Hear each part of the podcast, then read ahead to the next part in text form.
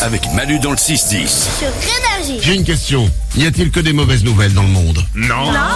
N'y a-t-il que des mauvaises nouvelles dans le monde N'y a-t-il que des mauvaises nouvelles dans le monde Non Il y a aussi des bonnes nouvelles Oui Je suis à deux doigts de monter une secte. Voici les bonnes nouvelles d'Isabelle. Comme chaque matin pour vous, parce qu'il n'y a pas que des mauvaises nouvelles dans le monde. C'est parti. Et on commence avec une belle histoire d'amour. En Arizona, il y a un couple qui s'est marié dans l'allée de l'épicerie où ils se sont rencontrés. Oh, c'est mignon. Mais oui, En tout cas, c'est pas cher. ouais. Ils a- en fait, ils achetaient tous les deux de la mayonnaise quand ils ont commencé à discuter. Et donc, euh, le monsieur l'a demandé en mariage au même endroit. Et alors, cerise sur les gâteaux, en fait, il a 78 ans et elle 72. Ah bah je comprends. À cet âge-là, évidemment, tu te dis euh, pas le temps de sortir de l'épicerie, on se marie direct. quoi. On Ah, sait pas, on sait pas si demain on aura encore de la maillot. quoi. Donc, euh, non, C'est vrai. Ça, ça, c'est une belle histoire. Une autre. Vous pouvez encore donner pour le Téléthon et je vais vous donner envie de le faire. Et ok. Le petit Jules, 6 ans, atteint d'une maladie neuromusculaire avec un pronostic vital engagé, a pu recevoir une injection de thérapie génique conçue dans les laboratoires de l'AFM Téléthon.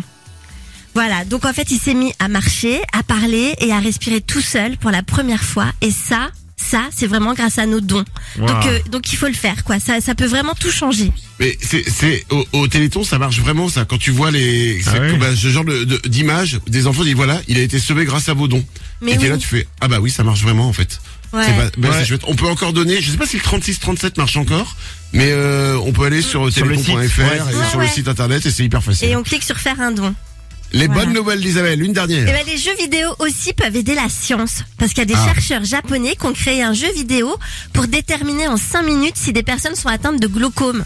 Alors le glaucome, c'est une maladie chronique de l'œil euh, qui détruit progressivement le nerf optique. Et alors ce jeu, en fait, le but, c'est de capturer des petits points blancs qui vont apparaître à l'écran. Et, Et ça après- Oh. permet de, de sauver les gens, ça. Voilà, ça permet de Ok. savoir si vous allez être, Oh, euh, c'est si vous cool. êtes atteint de glaucome ou pas. D'accord. Bon, le jeu a l'air chiant. Hein. Le jeu a l'air chiant. Petit point blanc.